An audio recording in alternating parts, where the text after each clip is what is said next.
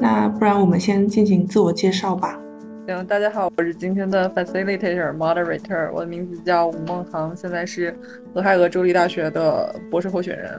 那我也来介绍一下，我是新叶，然后我在上海，我也是一名博士候选人，然后我主要关注的是东亚电影跟视觉文化。啊，我是阿比达，我在坐标在深圳，啊，我已经毕业了快二十年了，做的其实是在呃跟电影相关的，就只是在民间做一些跟电影有关的讲解或者是普及推广，然后还有呃策展的这样子的一些工作。我是核桃，然后坐标美国加州，然后现在是一名博士学生，正在准备博资考，平时关注的比较多是。嗯，华语电影，然后特别是台湾电影这一块儿。嗯，大家好，我是不多，我现在在美国加州，是一名电影研究学者吧。我研究的方向包括华语电影、离散华人电影、早期中国电影史。最近呢，对生态批评也很感兴趣。好，那大家都介绍完毕了，那接下来就把这个讨论交给我们的主持。好的。呃，因为仙姑说让我们在开始讨论之前先说一下，先我简介一下这个电影讲了什么。但是我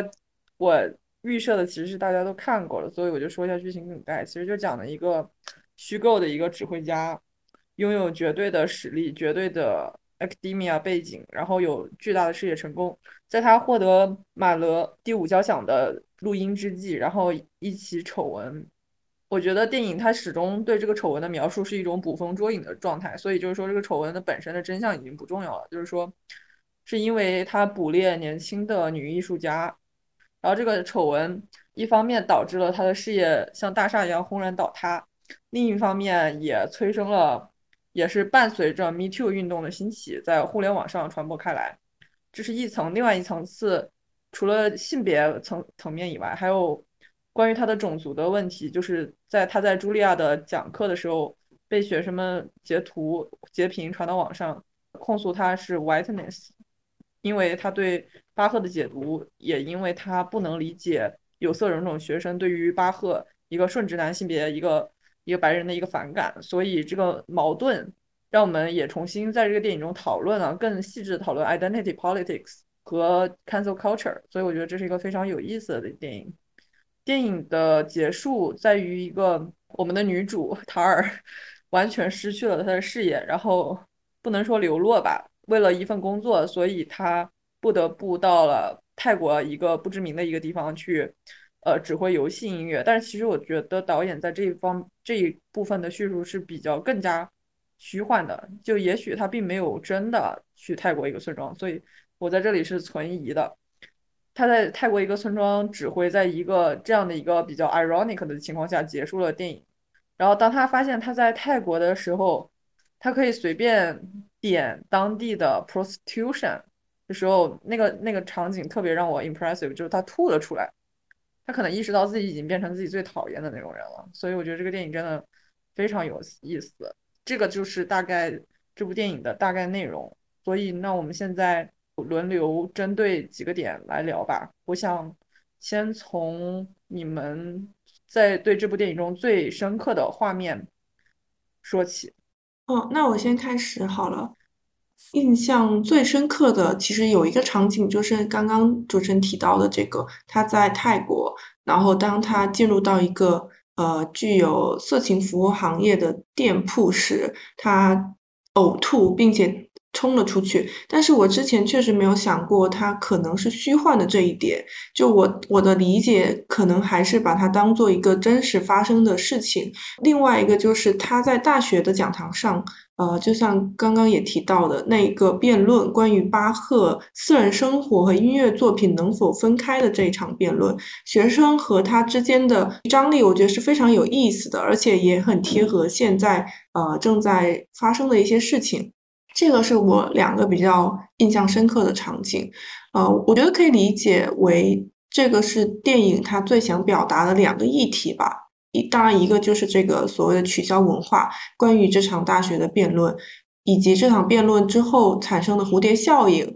也涉及到网络舆论，还有我们在生活中在网络场景中被监控、呃被剪辑、被修改的各种情况。另外一个议题就是关于性别的议题。那性别的议题，其实这部电影引发的争议也挺大的，就是到底他在塑造的是一个所谓的大女主形象，还是一个男性？气质，或者说有着充分上位者男性特点的女性呢？尤其是当我们联想到在现实生活中，其实，在呃管弦乐团位于高位的女性领导者是凤毛麟角的。但是电影由于把主角设置为了一位女性，它很容易让大家产生一种误解，就是这种情况在现实生活中是极有可能出现的。但问题就是恰恰相反。而且，我们也可以看到他他在影片中对待身边人表现出来的许多态度，以及他处理事情的许多方法，都和传统的男性领导者并没有什么不同。即使他的性别身份、他的性取向，呃，都跟他们是相异的。所以这个问题的话，就会让这部电影的指向非常的模棱两可。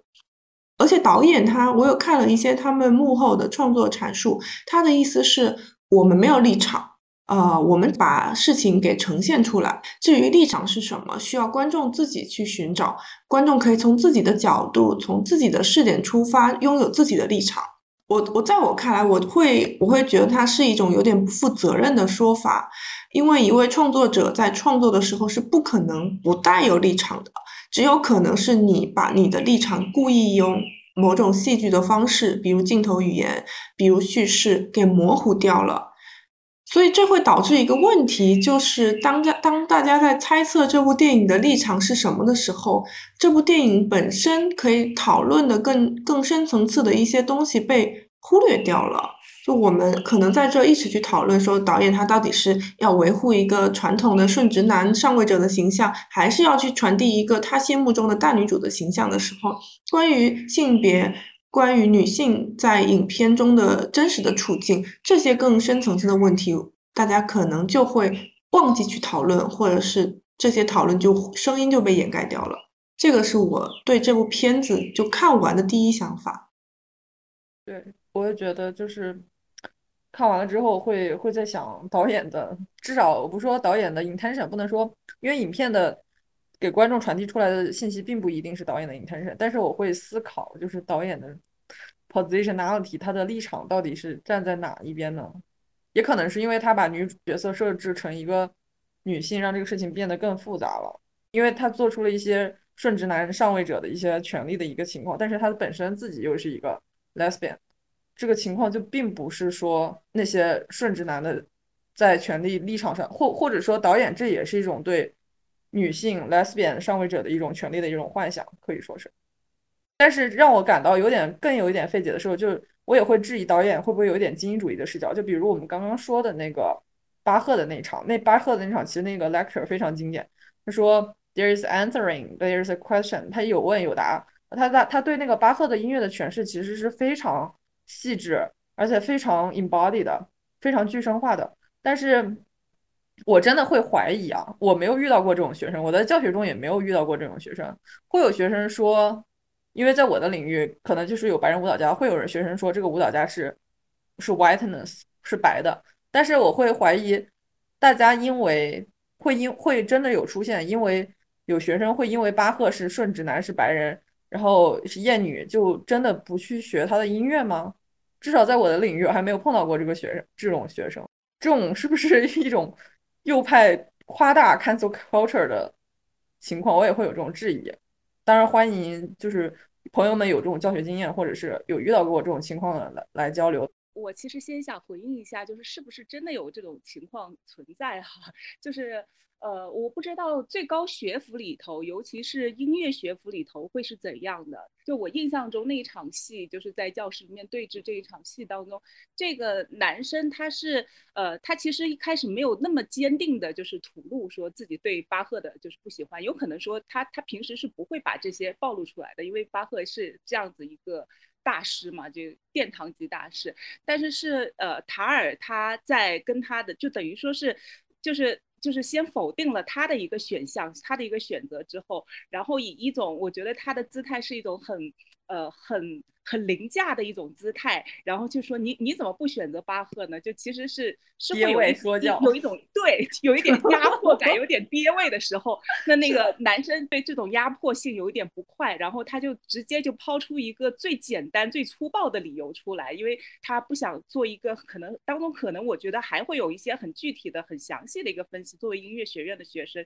然后他可能有音乐上自己的想法，但是他在那个当时他就只是抛出了那三点，他说啊我我我。因为我有色人种，我是一个泛性别者，然后他可能被 trigger 了，你是想说吗？就有可能对对对，我我被戳到了。对，是的，是的，我我我想象其实是这样子的。那其实，在一开始。呃，塔尔，我觉得他也没有在戏里边，他也不是说就是因为这一点上，然后就是逼着你非要听巴赫，他只是说很心痛，就学生是因为这种新时代，他会因为这样子的一些身份政治的影响，然后然后会拒绝打开他感知的一个通道。我觉得这个是其实是大家看了片子都明白，他当时是要表达的是，就是你不能就是因为他那句原话怎么说的，就是什么被身份政治。认可的话，将来你的才华也会被身份政治质疑。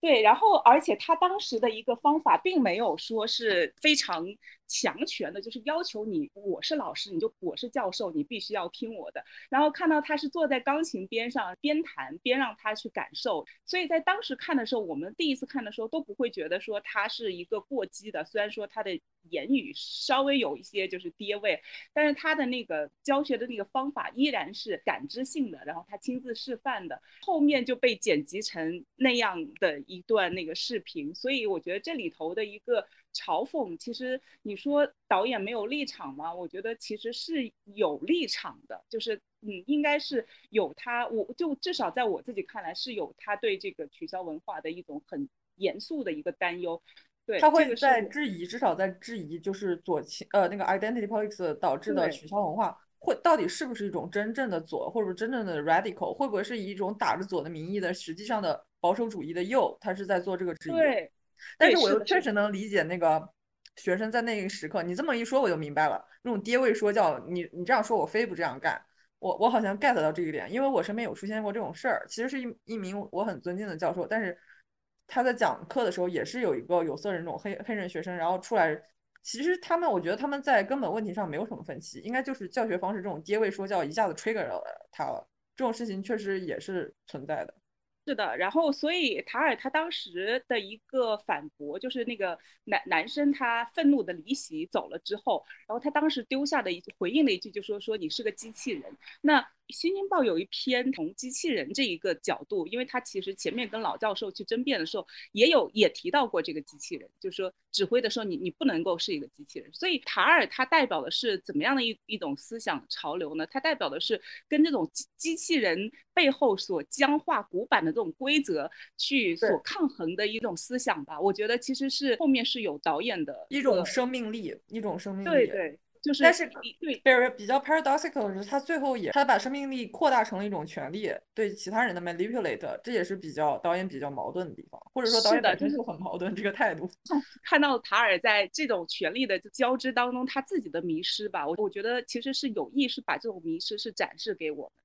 那你刚才有问说印象最深的，因为我只看过一遍，确实也是对那那一段应该有十分钟了，教师对峙的那一场是一镜到底，那那对这个是最经典，很炫。对，那然后我看的时候确实呃就会。就会当时是在想哇，这个这个这个凯特好强啊，就是 这么长一段戏，然后还要走位，然后还要弹琴，然后还要呃在戏里边说的台词是近乎是就是很他的那段台词也也也对很不好记，有很多的专业术语名词太难了。然后我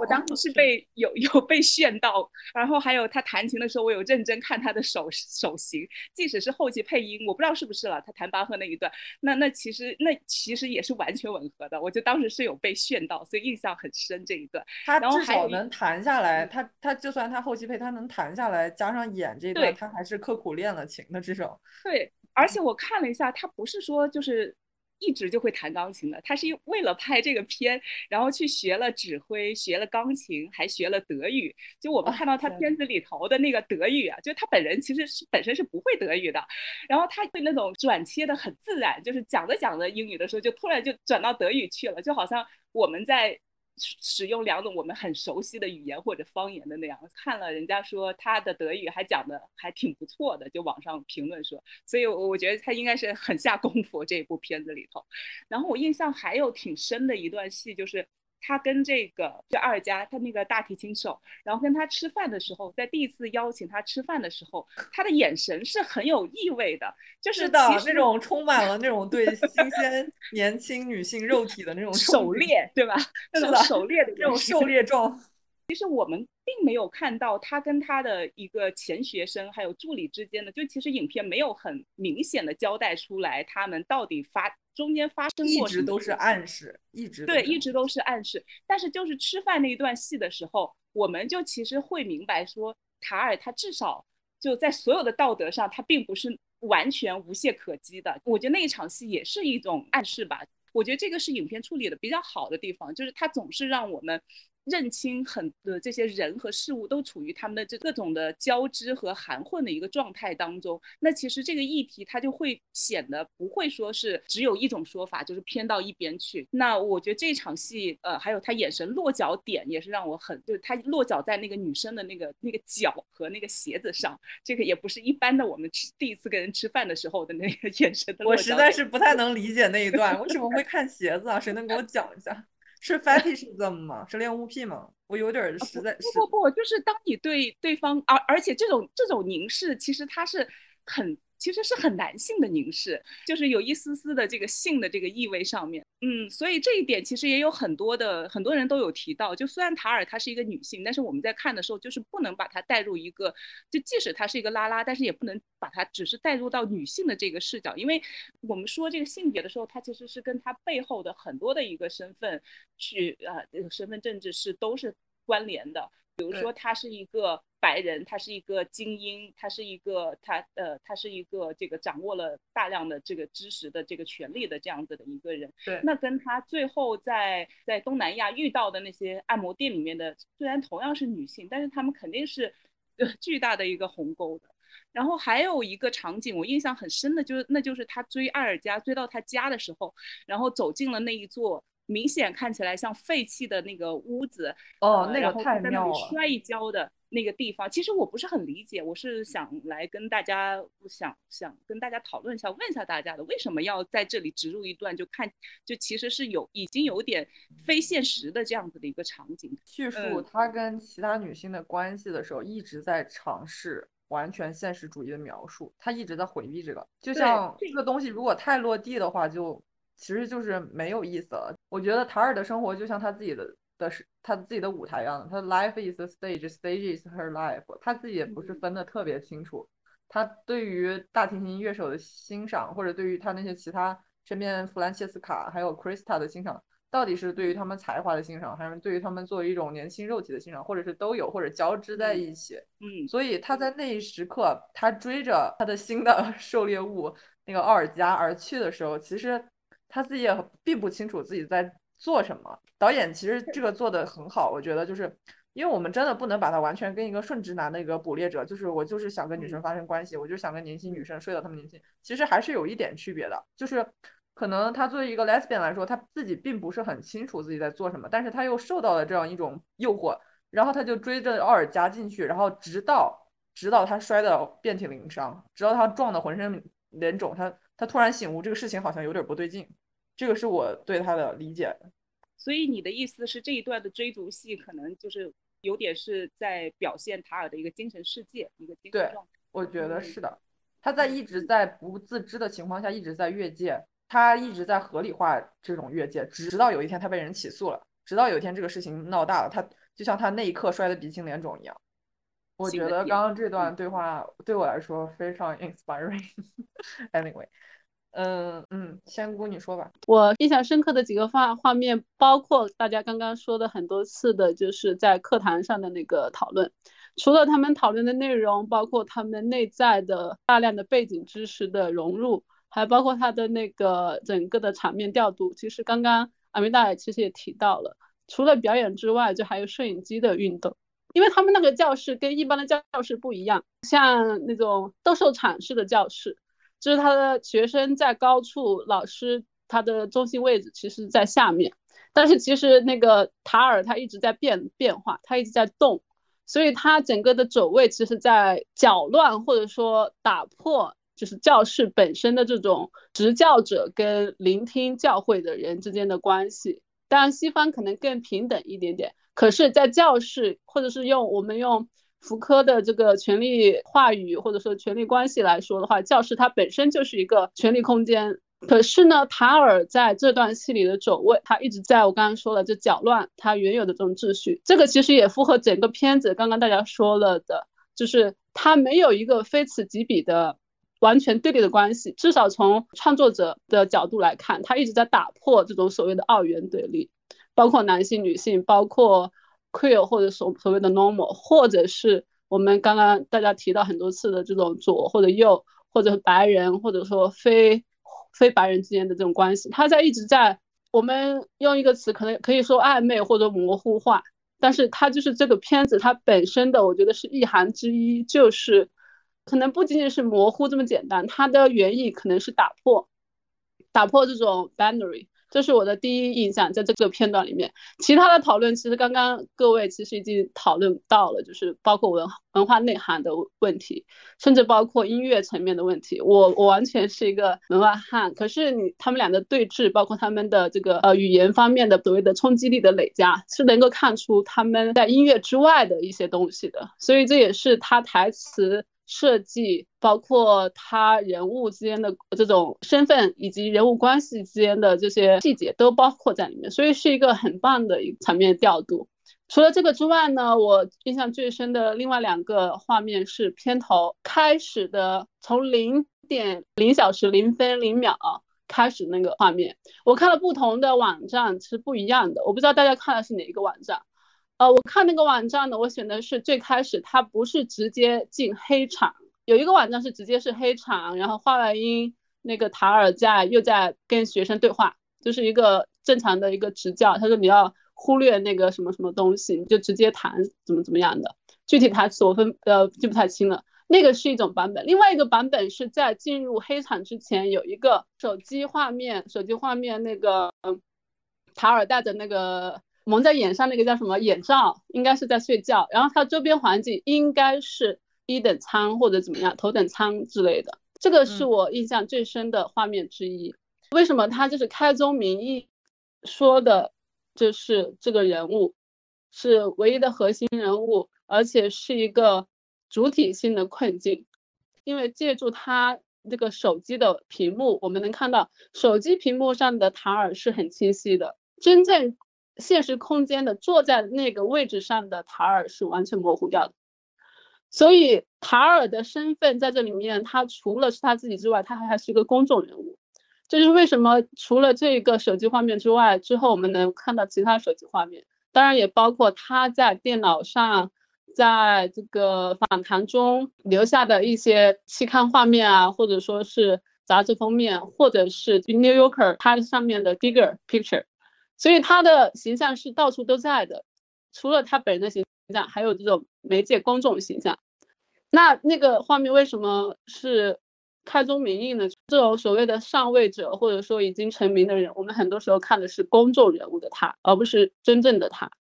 那这个虚实通通过这个电影手法，哈，这个叫视听语言，虚实能看出来，就是说我们多数人，尤其是拿手机的人，看的是他手机屏幕上的他。并不关心真的他长什么样子，所以那个画面直接告诉，直接给我的感觉，这是个体，这个主体必然要面对的问题，就是这种割裂感。这是刚刚梦涵提到很多次的，就是虚虚实实之间，个体或者主体他自己的身份是不断在变化的，或者说是自己有时候也搞不清楚的。那这里其实还有，因为有个手机 viewer，或者说有一个旁观的。角色他他不在画面里，可是他的位置很重要。他的手机画面主导了我们观众的视线，这部片子从头到尾都有这种多重视角，而且是我们可以猜测这个手机的持有人是谁哈。我猜测是那个他的女助手，那个人物很重要，留下了很多的思考空间。同时，他对于他对于这个塔尔的无限的注视，因为他要了解他，然后帮他做各种各种细微的事情。他的身份作为一个所谓的中介者身份，他的身份是介于塔尔跟普通观众之间的一个身份。所以，作为中间人的身份也是特别有意思的。这是那个画面，我觉得一开始就已经让告诉我这是一个主体的问题。呃，另外一个画面呢，就是最后，刚刚他大家其实也提到了，他去东南亚的很多场戏都是特别经典。大家刚刚提到了他在按摩店那个点五号那个，那个确实是一个就是让自己都呃产生这个生理反应的一个画面，冲击力可想而知。在那一刻，他到底想的是什么？其实很多层面，刚刚其实他提到了，就是同为女性，不同的这个生命际遇，同时还有这种不同地区的人，他从一个欧洲来的欧所谓欧洲国家或者欧美国家，来到一个所谓的偏远的或者说我们认为的嗯不发达世界的国家女性的身份，所以它这里面不仅是女性的，还是同时可能是阶级的。另外，它同时也是音乐的，它为什么点的五号，跟他那个对于马勒。第五交响曲的这个执念是有关系，可是又因为融入了这其中的各种的，甚至有 sexual 啊，或者说这种商品化资本主义各种的话语在里面，就他对于音乐本身的这个执念或者说执着，也会某种程度上被污染掉，所以他会有这么强的反应。像你刚刚说的是一个非常 embodied 的一个反应，那个也很棒。可是那个大家说了说了很多了，我就不再不再。呃，深入的讲，我想讲的是最后那个就是 ending 的画面，我觉得他那个是一个真正的一个旅程，然后他从一个所谓的古典音乐的指挥家变成了一个，就我看来可能是游戏吧，因为观众的这个 cosplay 的这种反应可能是现在比较流行的这种具身性的 embodied 的，而且沉浸式的一个游戏现场，他所扮演的是一个伴奏。同时又跟这个游戏古典音乐之间，他们本身可能会在于很多所谓的高雅音乐的拥护者会觉得那是一个从高雅到通俗化之间这种有一个跨越，但是其实因为它的存在，因为塔尔的存在，这个 boundary 就是或者是 binary 的划分又会在移动。那我们会在想，他选择这样的一份工作，仅仅是出于。他想要有个地方可以继续发挥他对音乐的热爱，还是说他觉得这样的帮助本来就不存在，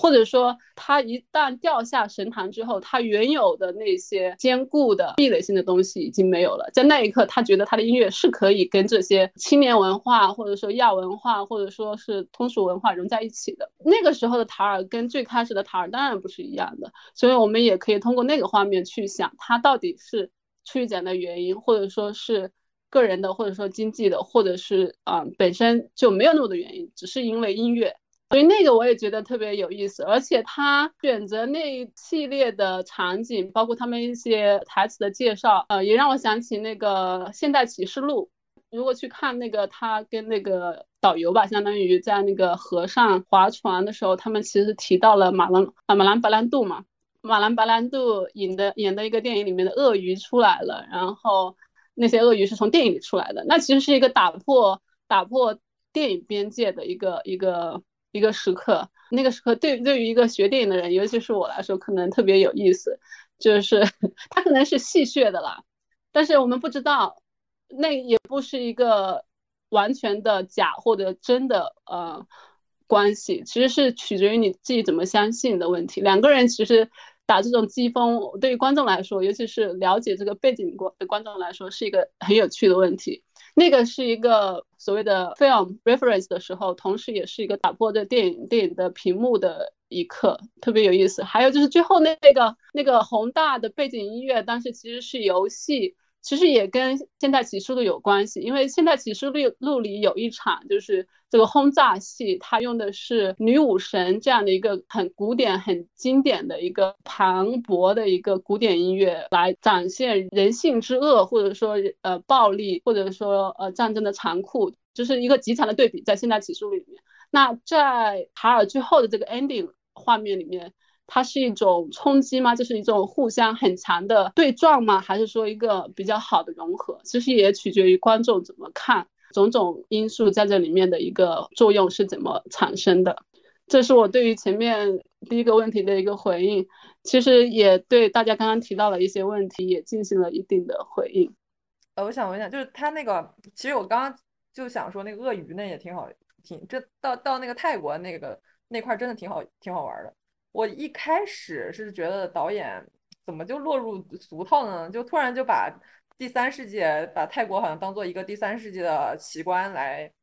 来衬托塔尔的那个窘境了。但我后来其实觉得他有些地方又挺有意思的，比如说他在那个河上跟那几个人漂流吧，他说：“哇，这里的水就看着不错。”然后他就把那个手放下去了，就说：“啊，为什么不在这儿游泳呢？”然后那个人说：“因为这里有鳄鱼。”然后我就觉得就好像一下子就是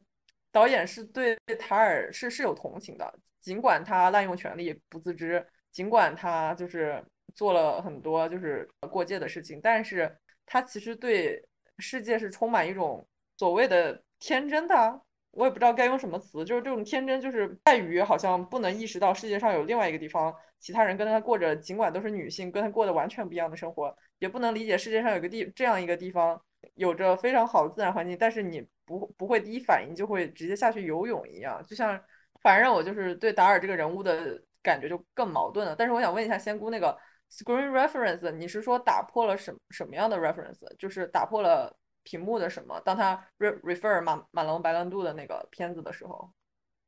这个我可以再简单说一下。我说的是他有个 film reference，就是他们在说马马龙白兰度的时候，他们其实就呃 refer to 了那个《现代启示录》这部电这部电影。《现代启示录》它的核心是什么？是美国跟越南战争，它本身就是一个发达国家跟。就是所谓的非发达国家之间的一个战争，而且是呃冷战时期一个特别著名的、决定了全球性的世界格局的一个战争。但最后的美国的这个主体权利遭到了极大的动摇，就是因为越南战争，它是用我们简单的话说是不正义的，引起了越南的全国性的反抗，同时也在美国国内掀起了极大的这个反抗意识。所以它本身这部电影就会。带有极大的这种所谓的政治意涵也好，或者说是文化意涵也好，都能反馈到这个片子里面所涉及的议题。就是塔尔他本身身身上兼有的这种，除了大家刚提到女性啊、lesbian 啊这些东西，还有一个阶级的问题。他作为一个所谓的阶上位者，或者说是精英资产阶级，因为第一个画面我刚刚也提到是一等舱嘛，头等舱。那个那个整体的空间感觉就是直接扑面而来，无法忽略的是它的出行用的都是非一般的人能感受能使用的东西，所以它本身就已经有很强的这个精英的标签，这个是他的人物的特性，你是没法忽略的。这同时也会决定了他是谁。所以 refer to the film 的时候，你除了感受到第一世界跟第三世界的的差距是有史以来的，或者很长时间就有了。同时也能够体验到塔尔为什么在之后的按摩店里面会吐，确实他是可能就确实没法理解，或者他本身原有的经验就是接触不到这样的人群，接触不到，所以他的这种反应是很正常的。每个人都有自己的局限性，那个时候就是打破他的认知的一个一个时刻，就是我觉得 film reference 它的作用。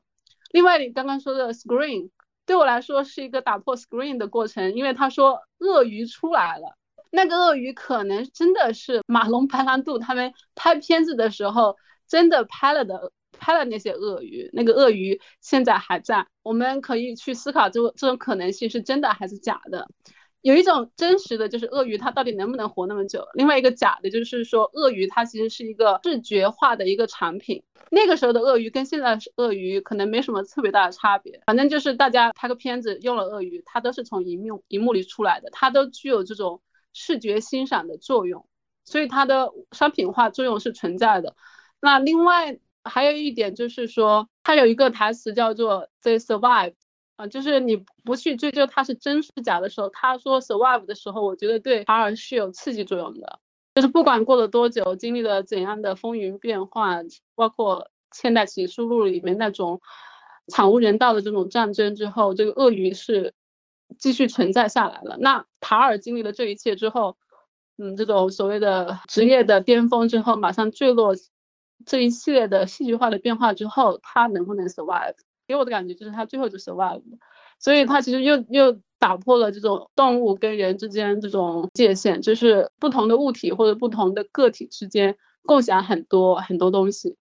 啊，我想补充一下，就是因为刚才听到仙姑讲的，就是对现在解释呃启示录的这一段的这个关联的这个补充，然后还有关于这个结局，然后我我也想那个补充一下，就是因为这个结局，其实呃我孟航的意思是你你是很很认可这个这个结局的一个设计的是吗？因为我是看到很多人是不喜欢，而且是在骂这个结局，是认为他这个结局又落入了一种这个这个这一种殖民想象。呃，落入了一种就对第三世界的这样的一种一种。我一开始也是这样觉得的，我觉得又落入了第，怎么就第三世界就好像地狱一样，奇观的这种。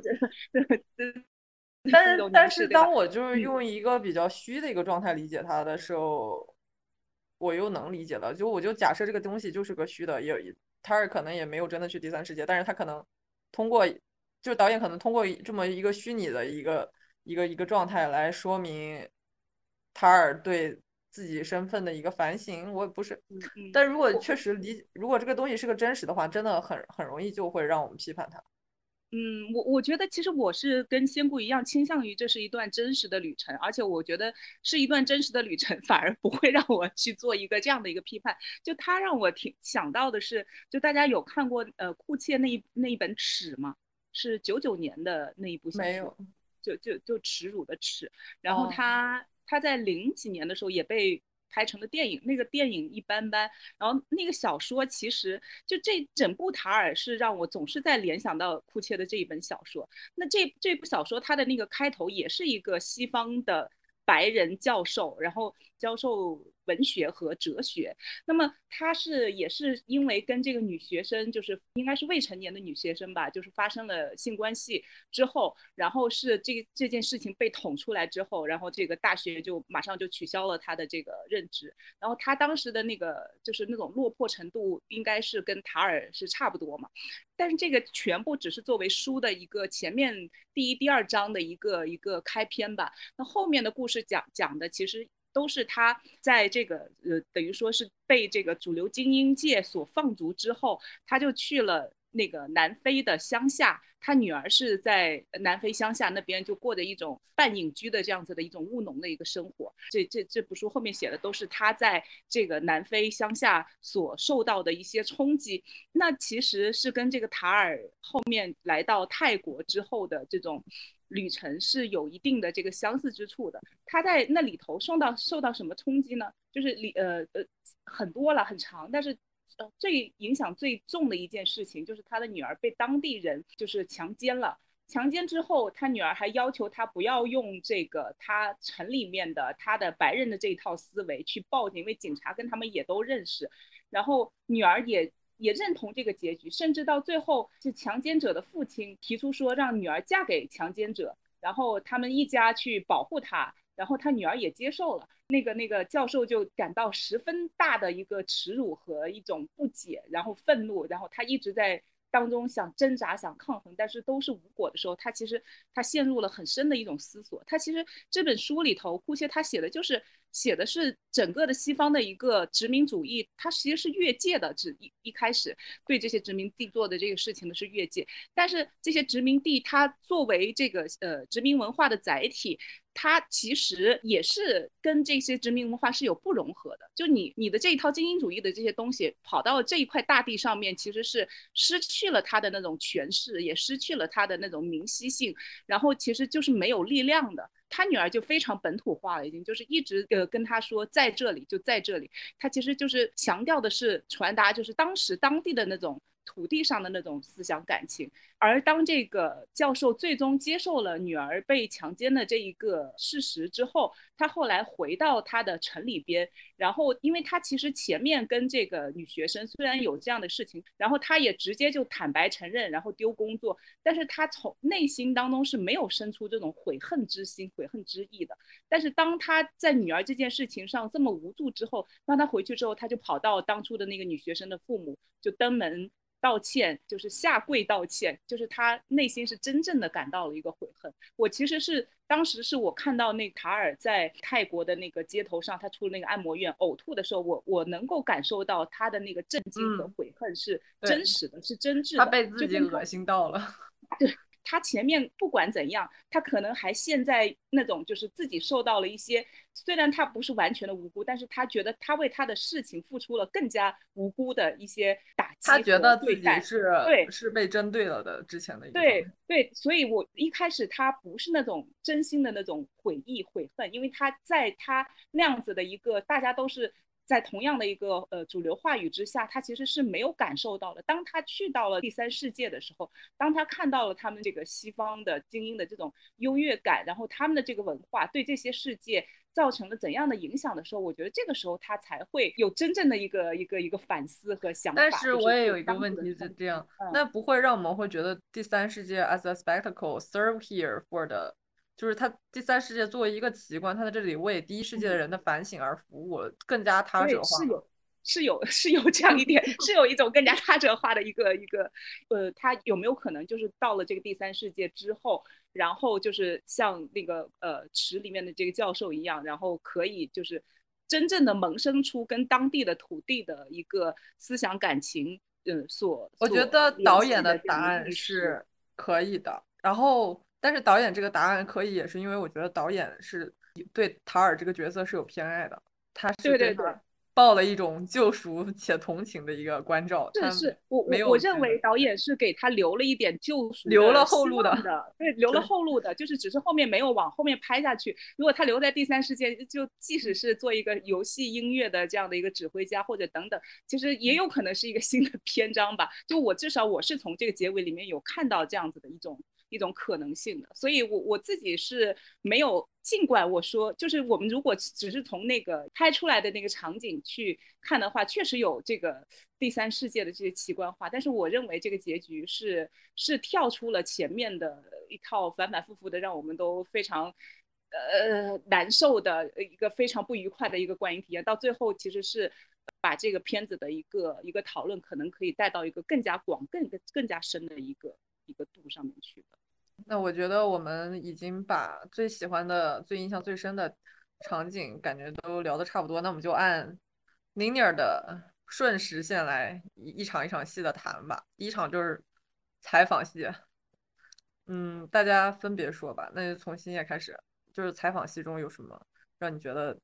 什么比较重要点，我们可以拿出来一起聊。OK，我我其实先想回应一下刚刚仙姑提到的片头的问题，就是在呈现这个采访戏之前，他先呈现了一个用手机直播的画面，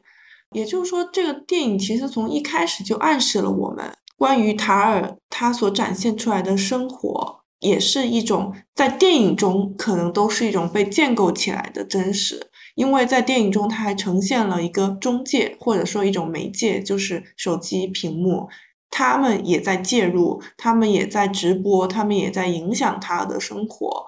尤其是我发现，就除了第一个镜头有这个手机镜头，其他的很多场戏其实也都出现了这个手机镜头。在《纽约客》的采访之后，他。赴约了一个跟朋友的聚餐，但是在这个电影展现他跟朋友的吃饭场景之前呢，他又展现了一次手机直播的镜头。然后在手机直播镜头里面是在手机直播的镜头里面，这一次是展现了他的卧室，并且在手机屏幕上还有一段聊天对话，说：“你猜猜我在哪里？我在谁谁谁的卧室。”呃，这个手机的拥有者还评论说，他觉得自己很讽刺。他还对塔尔或者是塔尔之前的一些采访内容做出了回应，反倒是塔尔在这部作为绝对主角的电影里面，一下子变成了一个被注视的、被凝视的对象。但实际上电影要展示的却是塔尔对别人的凝视，就无论是性别方面的，或者是权力方面的凝视，但同时又向我们暗示我们，他也在被无时无刻的被别人凝视，而且这些人就是他可能看不太上的那些没有权利的人，或者依附他的人。在就他会在电影中展现出一些傲慢姿态，对这些位于他底下的人，但是反倒这些人他们可以有权利随时的 judge 他，随时的直播他，随时的窥视他，所以我觉得这个是他从一开始就去铺垫的，这是整个影片的一个核心线索。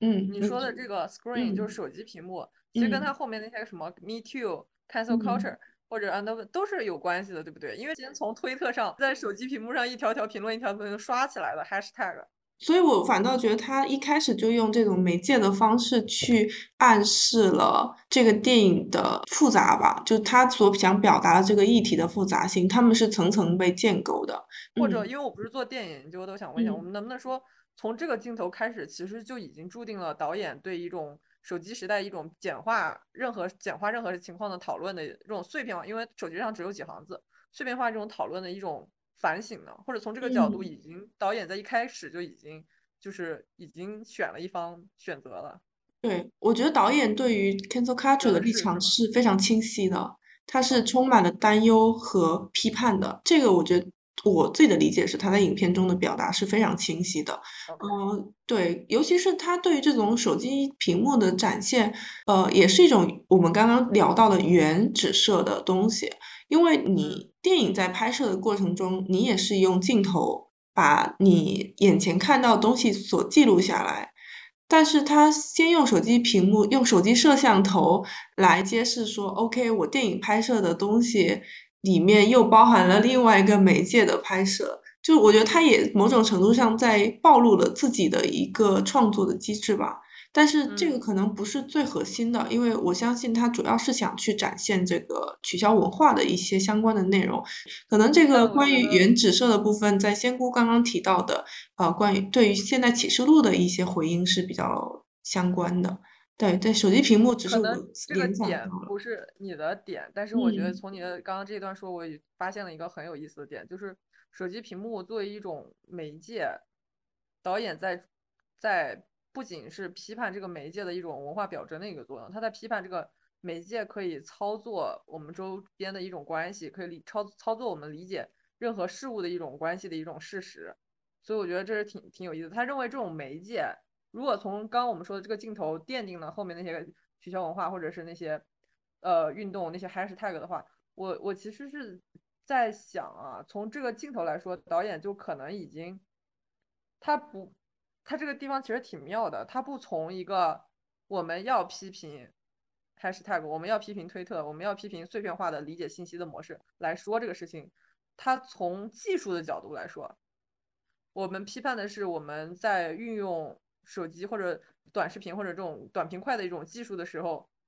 一种缺少对技术本身有自省性的这种关系，我不知道我我说的大家 make sense 不？就是，嗯，他从一个技术的角度来批来连接到我对文化表征的批判，我觉得这一点对我来说，你刚说的这一段里面这一点对我来说特别有意思。嗯，我觉得可以总结为他批判的是人与技术的关系。所以他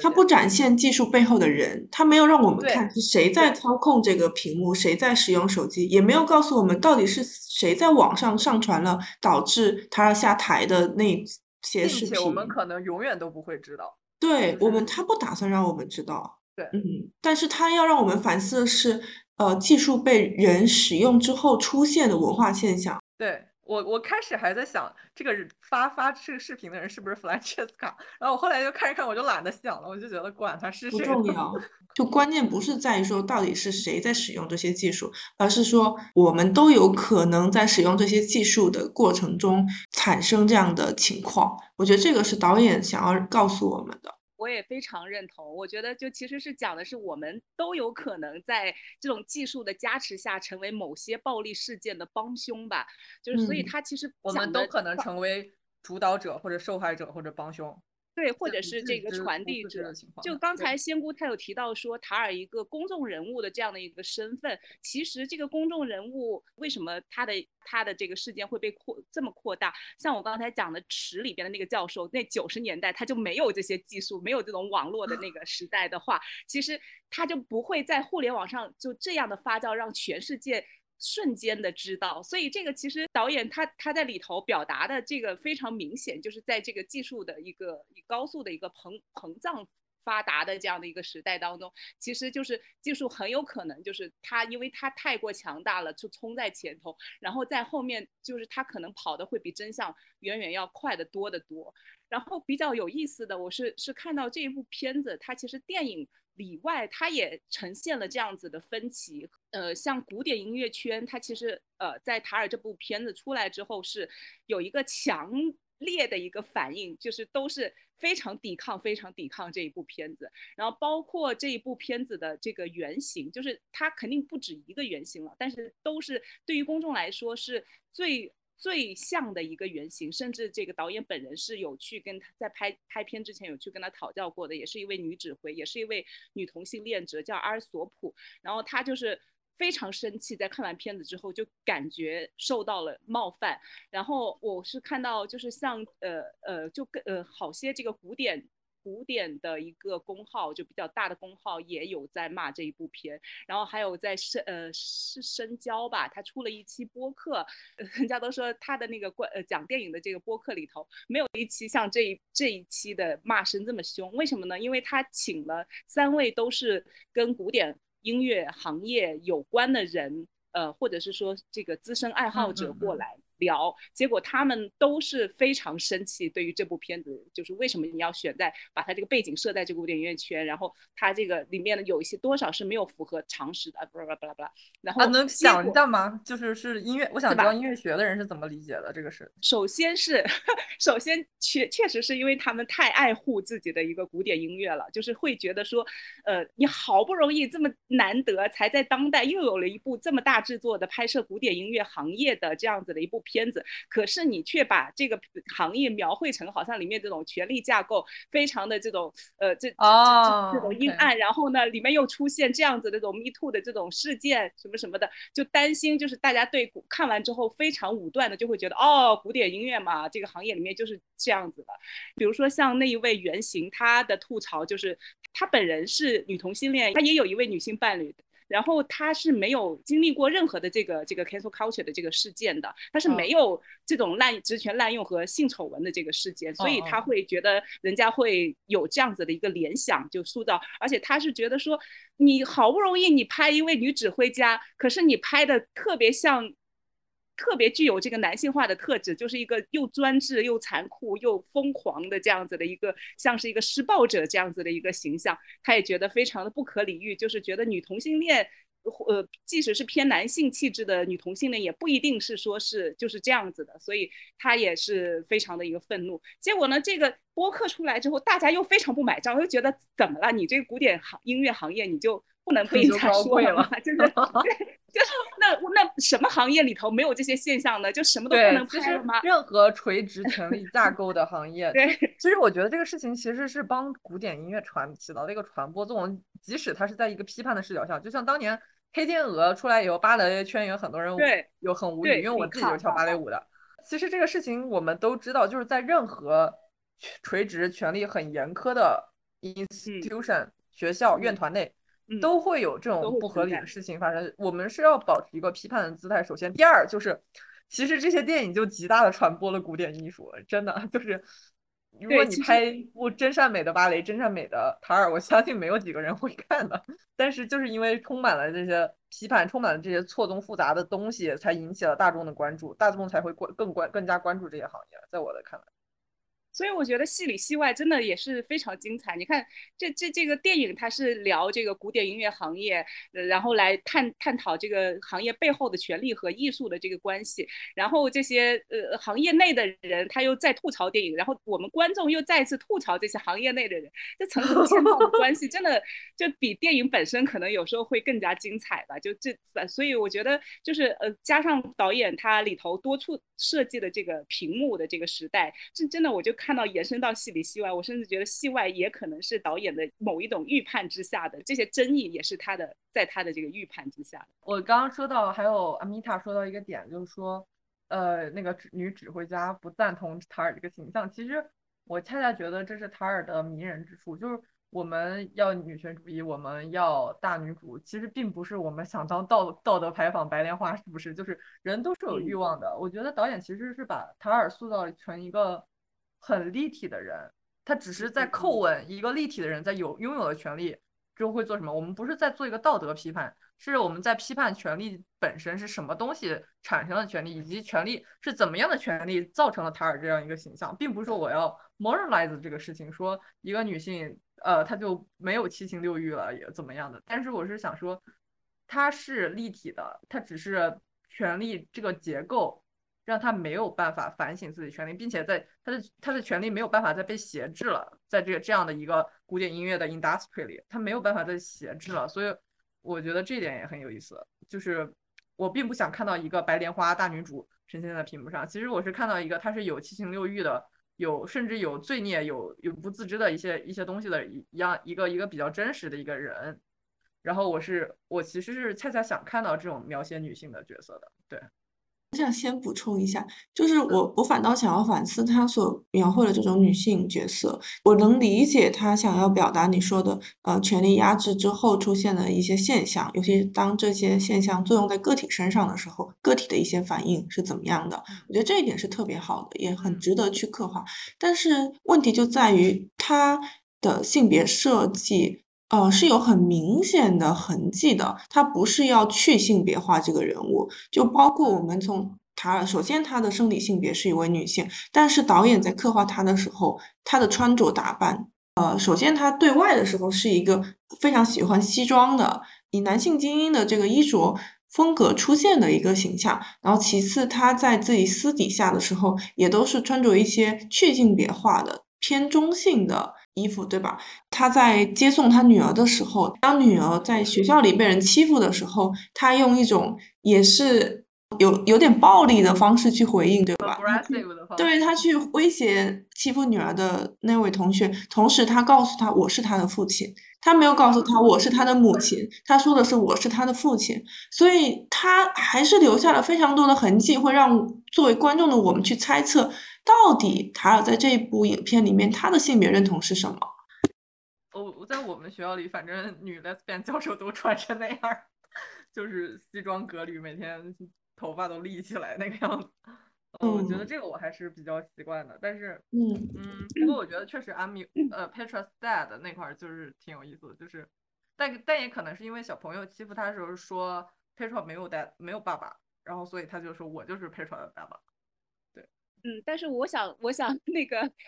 我想补充一下啊，这个因为其实这个误区就是长长期都会存在，呃，就是其实，在女同性恋恋里边，就是它偏中。偏男性的一边，经常会自称老公啊、爸爸，然后这种就会在呃，在这个性别研究里面看起来，就是他这这是一种异性恋思维模式长期的一种规训造成的嘛。但是另外一方面，就是我们其实以前性别研究的老师有专门讲，如果你认为说就是按照这个男女的这种呃这种划分、这种称呼划分，就是一种异性恋的复刻的话，那你其实这种也是一种自以为是的偏见。就他不一定只是一个异性恋的一个，对他们可以这样做，但是我们尽量不要用这种二元的方式来写。然后就是还有一点就是，比如说像穿着男靠男性化吧，那其实恰恰更反映了说这一个父权社会里边，女性她如果想要想要往上走，就是阶层往上走的话，你只能说是。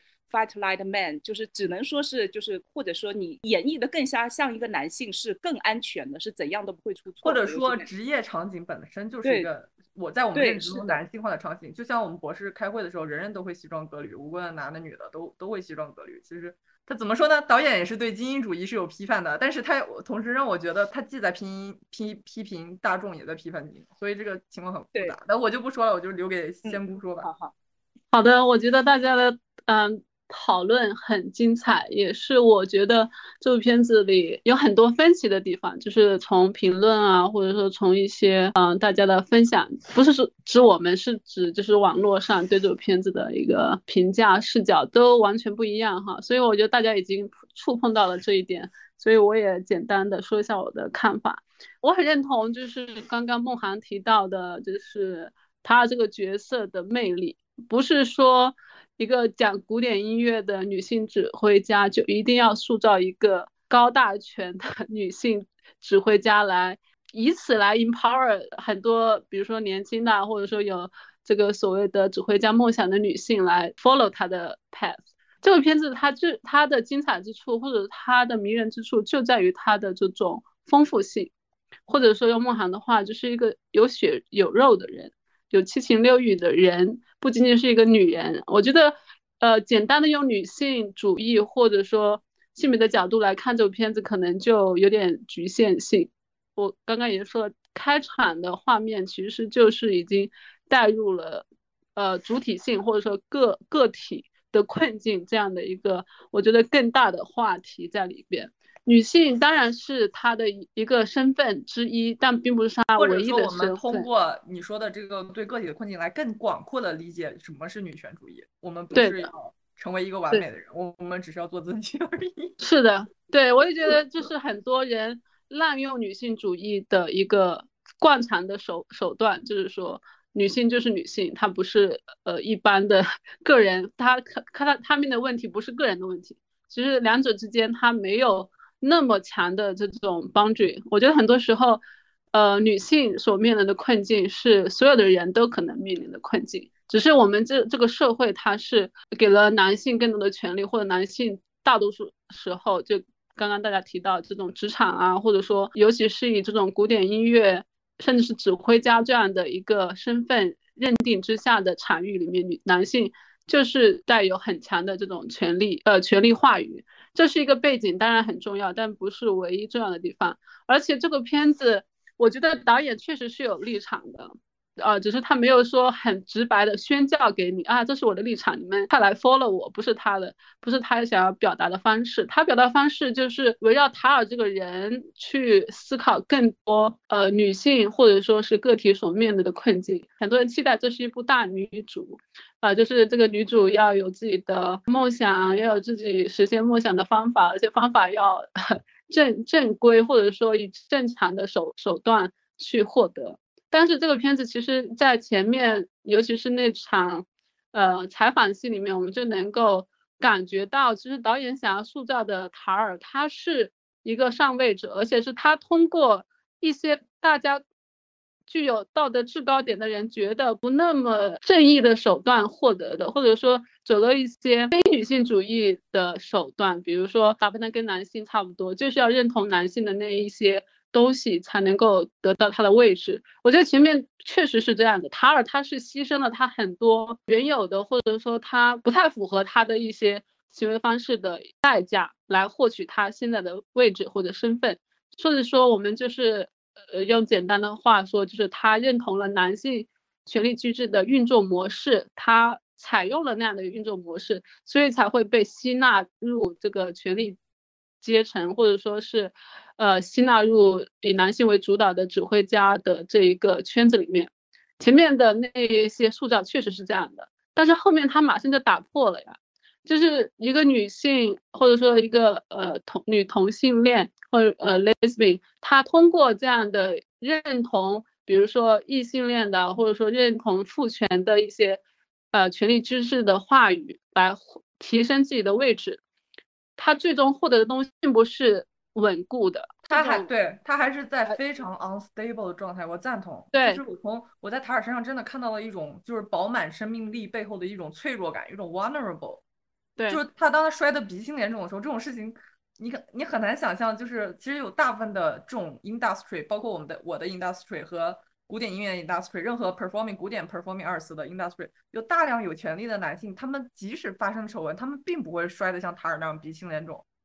但是这个事情如果发生在女性身上，其实是真的很有可能的，并且这种事情我见过，就是真的是发生在女教授或者是女领导上，这种事情是是能摧毁他们事业的。我们还是就无论是作为 lesbian 也好，还是非 lesbian 也好，即使我们获得了很强的职业成就，我们并不能获得一个同等的在男性社会里目前的一个同同状况的一种 privilege 的状况。这个我觉得是我始终对塔尔这个人物保持同情的原因之一。是的，这也是我觉得导演想要表达的，就是说一个女性，你当然可以爬到很高的位置，通过认同各种权力运行的方法机制能达到这个位置，但是就是她还是身处权力权力话语之下，就像你说的，她是不是一个稳定的状态，还是面临着很多。很多 precariousness。所以它的复杂性也也在这里。你在批判他迎合了我就是这样，一边批判他，我一边同情他，我就是精神分裂。我觉得对，就是它的丰富性就在这里。你知道他是怎么获得的，你批判他的手段，但是同时你要看到他仍然是一个脆弱的人，他的个体仍然。被权力机制在控制，或者说深受权力机制的这个荼毒 残害是存在的。尤其是你刚刚说那个鼻青脸肿那场戏，就是一个很直接的视觉呈现，好像一个精英的人你就不能摔倒，你摔倒了就特别的难看，尤其的难看，比那种所谓的呃，比如说下层的或者中层的人去摔倒，好像结果更值得同情。就是因为我们被这些惯常的这种阶层话语或者性别话语所控制，我们认同了原定的。规则才会觉得，哦，一个女子回家摔得这么难看，就好像非常是接受不了。尤其是那个她回到指挥台的时候，那些人那样看她，她自己的反应就是也是 follow 的这种 normal 的想法，所以才会有那样的一个反应。这就是我觉得这个片子导演他的立场其实很清楚，就是他要批判这种简单的认知，不能 oversimplified everything。就还是这个问题，我们聊一聊塔尔身边的人，弗兰切斯卡、Krista，还有他的老婆，还有那个他的老婆叫什么来着？叫 Sharon 啊，还有哪个女？还有他他身边还有哪些女的？奥尔加 Orkin，我觉得这些女性更容易让我们代入，因为塔尔太成功了，她还是离我们有点遥远，对不对？但这些年轻的女性，在各行各业也上升期的女性，其实跟我们很像，无论就像在读博士，或者是在读学者，或者是在读什么工作者一样，我们其实都是很像这些女性的。所以我想聊一下这个电影里的边边边角角对这些女性的了解描写，尤其我想我特别想知道奥尔加在想什么，Olga 那个他在想什么。然后我也想邀请我们的旁听的朋友们一起加入我们的讨论。好，呃，我们刚刚其实我觉得我们刚刚讲的东西真的很丰富，就是包括我之前想到的、没有想到都 cover 到了。我在想，就是首先我觉得。呃，如果回到说他身边的这群女性的问题的时候，我会我觉得还是要反复回到塔尔他生命他他被建构出来的这样子的一个形象的原因。他老是让我想起一句话，就是波是是波普娃说的吗？就是当一个男性被放到女性的处境的时候，他就会成为一个女性。那我觉得塔尔他就是一个被放到男性处。处境下的一个女性，那她会不会成为一个男性？我觉得这个片子给我们回答是会的，而且其实她成为一个男性这一点也说明了我们在批判，呃，就是 so called，就是当我们为女性主义发声的时候，批判的并不是男性，而是那些被建构出来的 masculinity。这个我觉得是最重要的，而且我觉得，那么就如果这个答案就是说。女性被放到一个男性的处境，她会成为一个男性，这件事情是真的的话，那也就接下来往下就引到另下一个话题，就是说，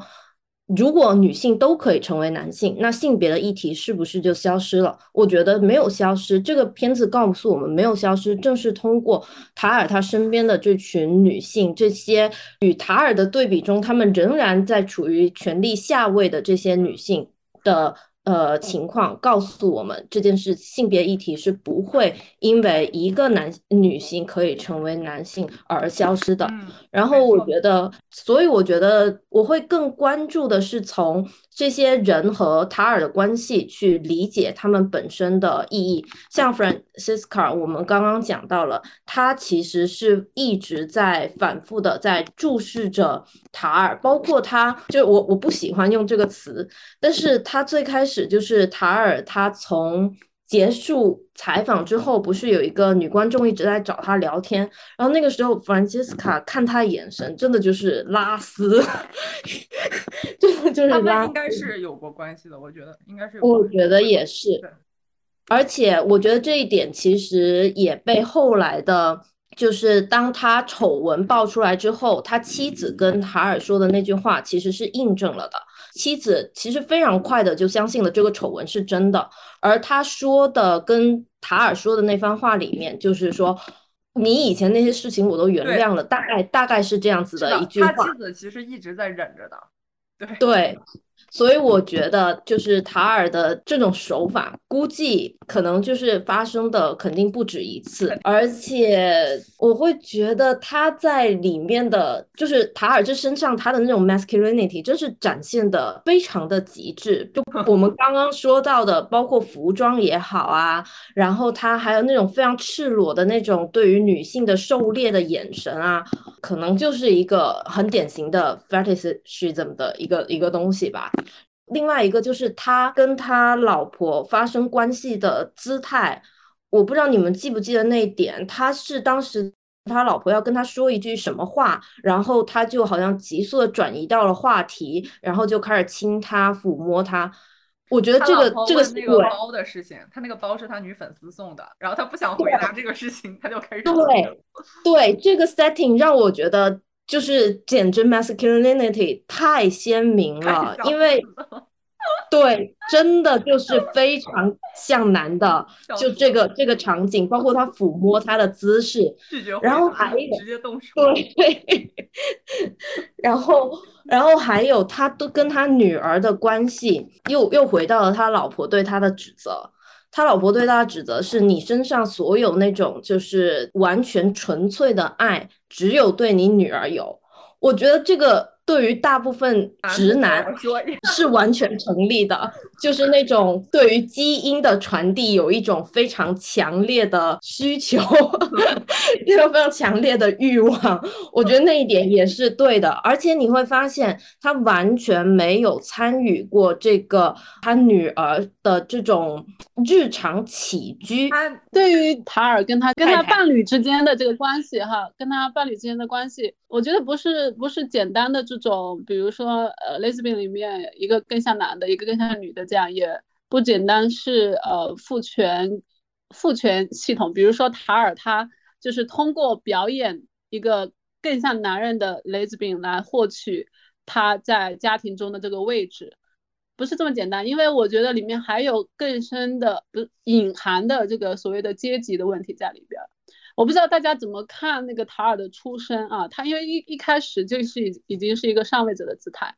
那他自己他是怎么走到上位者的姿态？这个过程是省略的，但是他是有细节交代，尤其他最后所谓的坠落之后，他回到了一个老房子，对比跟他之前住的房子真是天差地别。那个家，我倾向于认他认同是他的原生家庭的家，而且他在那个原生家庭看到他原来小时候收藏的那些东西，那是他指挥家的这个初心所在。那段戏我觉得还挺细腻的啊，就从我看来，那种欣喜欣悦跟那个房子外面。那些喧嚣的东西完全不一样。之后有一个人进来跟他聊天，可能是他哥哥，或者可能可能是他父亲，不不清楚。但是你知道他的原生家庭跟他现在这种所谓呃上位者家庭完全不一样的，那你就要思考他这一路从这里所谓的摸爬滚打上到到上面，他经历了什么，他付出的是什么，他的代价是什么，这都是一些浅文本。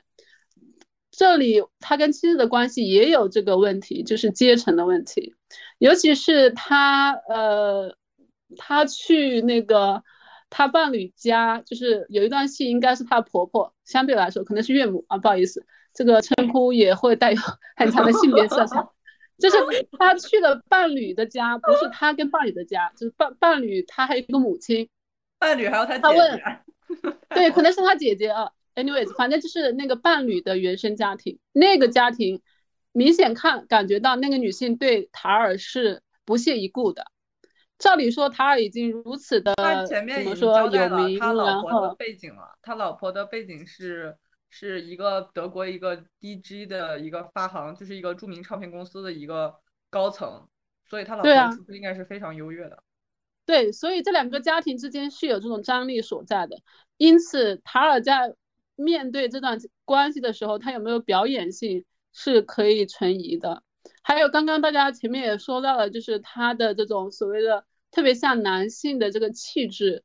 我觉得也有一种表演的可能性在里面。因为有一段戏就是前面裁衣服的戏，他说了你喜欢盖住屁股的衣服。他为什么说盖住屁股的衣服？就是他认同，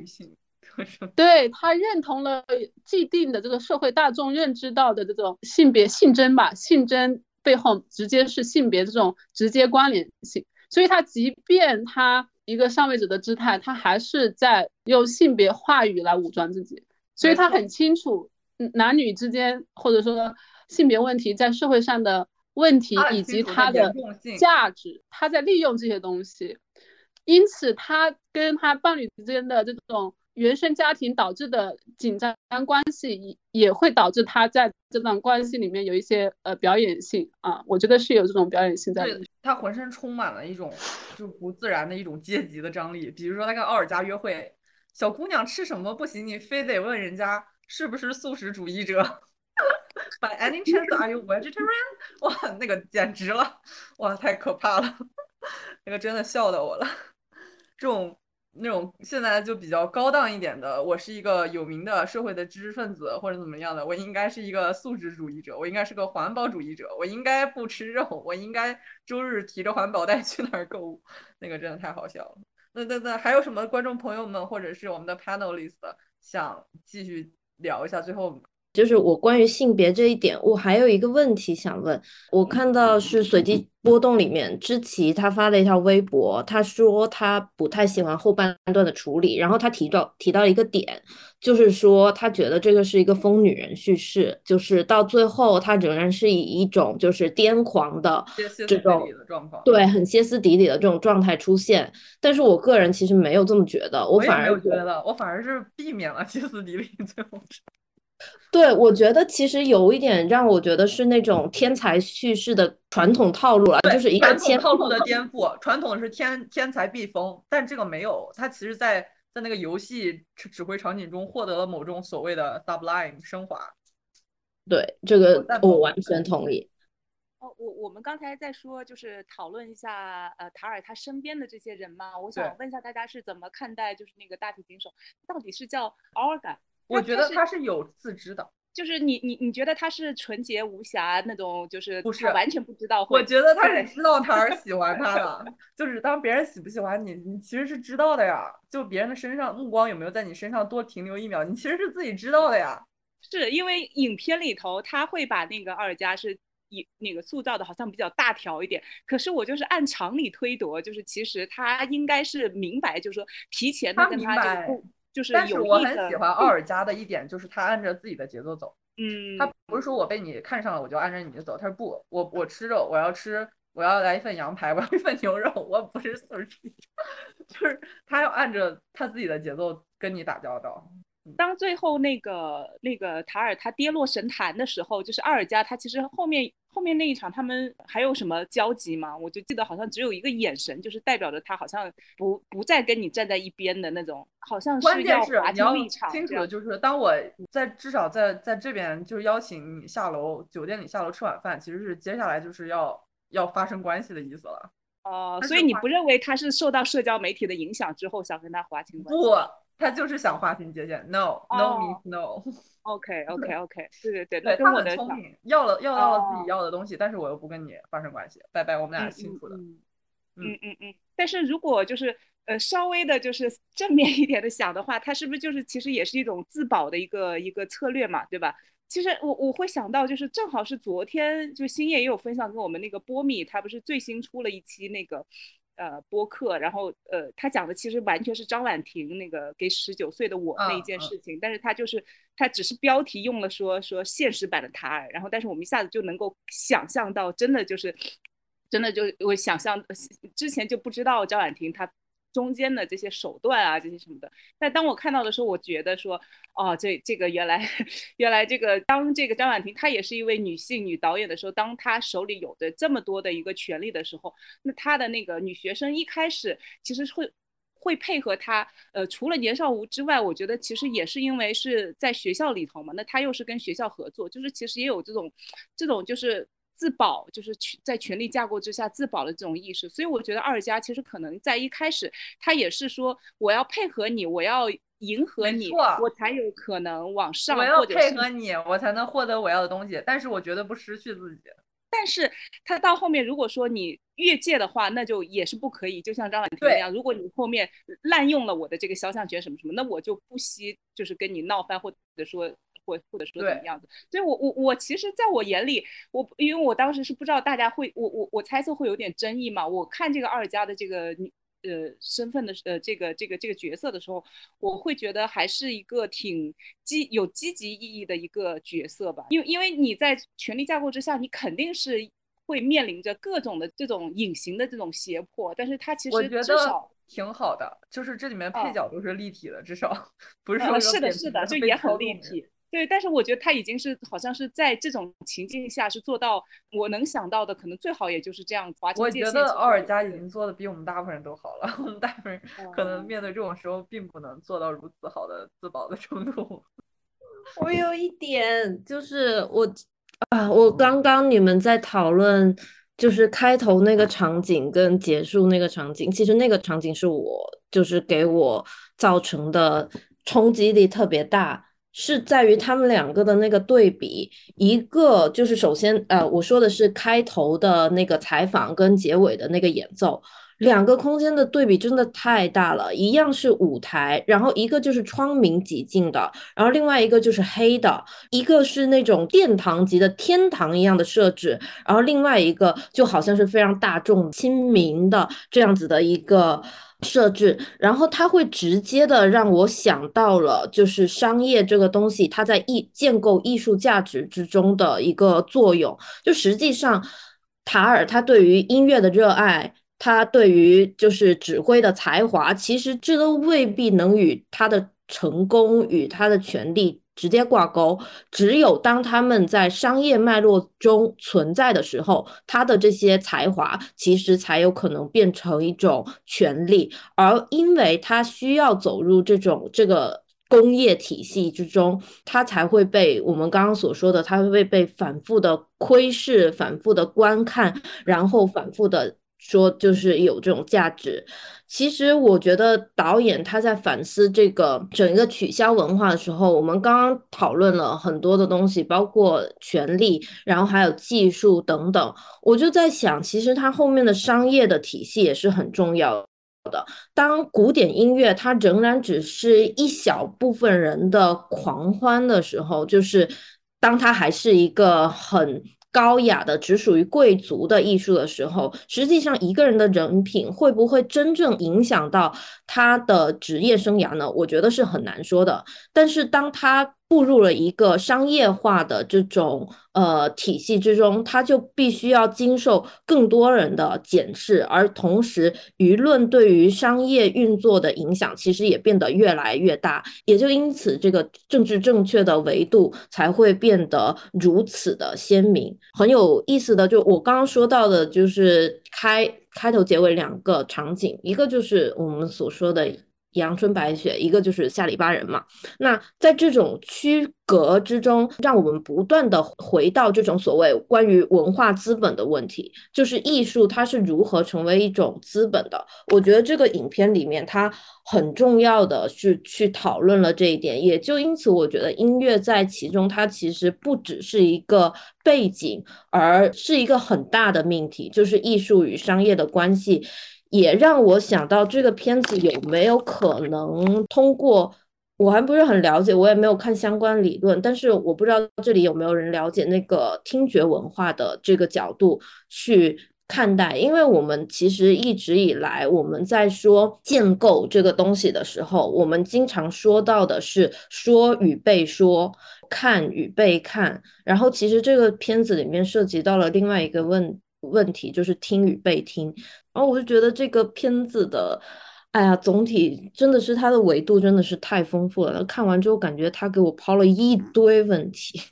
仙姑说让我们推荐一下相关片子和作品。那我有点想推荐一部最近看的一个是女性职业的电影，叫《惠子凝视》，主角是一位从事拳击运动的女性运动员，但是她呃，整部影片其实并没有怎么去展现他的职场生活，反倒是去展现他的拳击事业可能维系不下去的时候，他的生活吧，还有包括心理层面可能遭遇到的一些危机。对，那我可能就还是提的那一部尺吧，就是因为正好电影和书都有，我觉得那个电影其实也不错，跟书不完全一致，它是零零零八年的，然后那个书本身那库切呃库切他也是诺贝尔文学奖的获得者嘛，我觉得挺值得一看的。呃，我想推荐两部电影，一部是叫做《指挥家》，另外一部叫做《狩猎》。喜欢古典音乐的人可能喜欢这部片子，就是讲一个女性指挥家的成长之路、成功之路啊。大家可以去看哪个片子更好。我当然是会更喜欢塔尔啊，那部片子它的它的重点就是励志嘛，就是讲女性指挥家，而且是不是当代的了？它是更早期的，就是真正是可能是。某个时期或者某个领域的领头羊的那种女性指挥家，可能这部片子里塔尔也提到过她的名字，我不是很确定啊，因为我确实是门外汉，我只针对电影，所以可以跟这部片子形成一个很有趣的对赌。哪一个类型，哪一种创作模式，呃，更个人更喜欢什么？嗯，那个可能是很多古典音乐，呃，爱好者喜欢的那种类型。追梦追梦电影之类的哈，另外一个片子叫《狩猎》，不知道大家看没看过，是一个丹麦的电影。嗯，那部片子我特别特别推荐，就是它虽然不是讲女性的，但是它也涉及一定的呃 cos 呃呃 cancel culture。那个时候那个片子出来的时候，呃 cancel culture 还没有像在美国这么那个所谓的流行。那个他针对的是幼，呃幼女被被什么猥亵，而且是被老师猥亵这样的一个非常敏感的话题。嗯呃，那他但他核心是讲这样的一种文化，或者说这样的所谓的政治正确，达到一个极端之后，无辜的人是会怎么样被波及，尤其是无辜的老师怎么被这种反权呃。怎么说？就是权力极致的反面，同时也是可能具有伤害性的。我觉得那个是一个非常非常非常具有批判意义的一个电电影，而且非常好看。嗯，是丹麦的，我记得没错的话，所以就推荐这两部片子。好的，嗯，非常谢谢大家今天的聊天。我觉得我们内容很丰富，无论是从每一个，我觉得我最喜欢的其实不光是我们的对于。这些大的比较大的 term，就比如说身份政治、取消文化，还有那个性别、权力架构，还有呃古典音乐这个场域里的一个权力的这个分析。我我知道这些东西很重要，但是最吸引我的是我们对每一个电影中的细节，它的那个镜头，它是起到一个什么样的轴承那个作用的。所以我我非常感谢各位今天的讨论，谢谢大家。